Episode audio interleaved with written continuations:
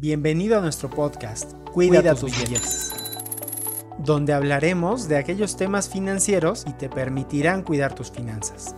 En el podcast de hoy hablaremos del crédito de Infonavit, que es una opción de crédito que los trabajadores pueden solicitar para adquirir una vivienda, construir en un terreno propio, reparar, ampliar o mejorar su casa o bien pagar una hipoteca adquirida con otra entidad financiera.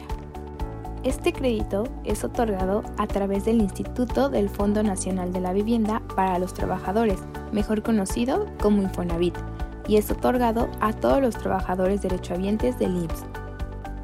Antes de solicitar un crédito de Infonavit, es importante que realices un presupuesto familiar.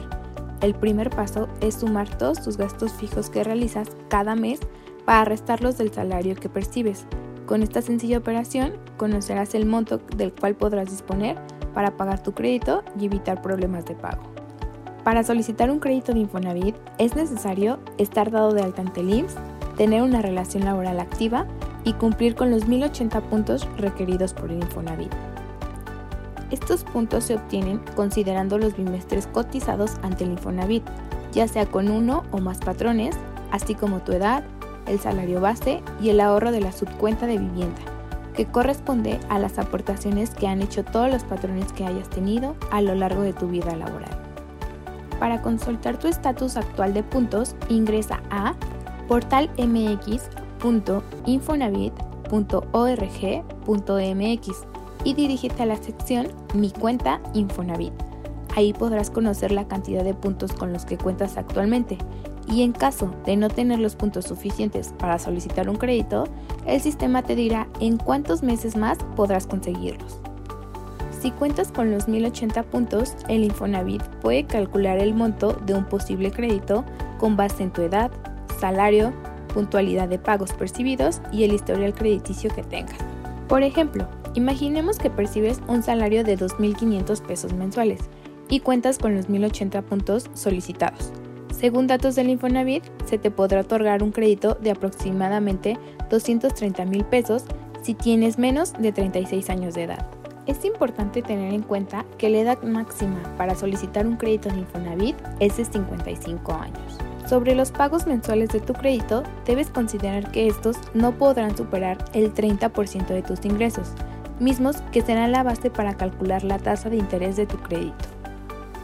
Actualmente es posible tramitar un crédito de Infonavit en conjunto con tu cónyuge o algún familiar, como padres, hijos o hermanos.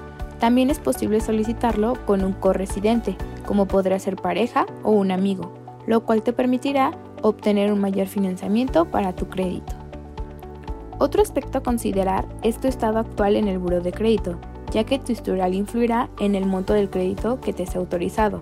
Lo mejor siempre será que mantengas todos tus pagos al corriente. Adicionalmente, el Infonavit ofrece a los derechohabientes un seguro de daños a la vivienda adquirida y el titular del crédito cuenta con un seguro en caso de desempleo, así como alternativas de pago de acuerdo a sus posibilidades en caso de presentar problemas para pagar el crédito. Te invitamos a que realices un ejercicio con el simulador del Infonavit que pone a su disposición mediante su página de internet para que así puedas calcular cuánto te pueden prestar y cómo se conformaría tu esquema de pagos. Nos escuchamos en el siguiente podcast y si aún escuchas los episodios anteriores, búscanos en Facebook como Capital Humano, donde encontrarás todos los episodios de la serie Cuida tus billetes, además de mucha información que seguro será de tu interés. Ahorremos juntos. ¿Se te dificulta ahorrar? Hemos cumplido 19 semanas de nuestro reto ahorrador. Por lo tanto, al día de hoy ya deberíamos tener ahorrados 1.140 pesos de los 2.040 que tendremos al finalizar el año. No olvides seguir con el reto. Ahorrando solo 60 pesos semanales, lograremos nuestro objetivo a fin de año. Y no olvides cuidar, tus billetes. Este material es informativo, confidencial y de uso exclusivo del personal de MP Marketing Group.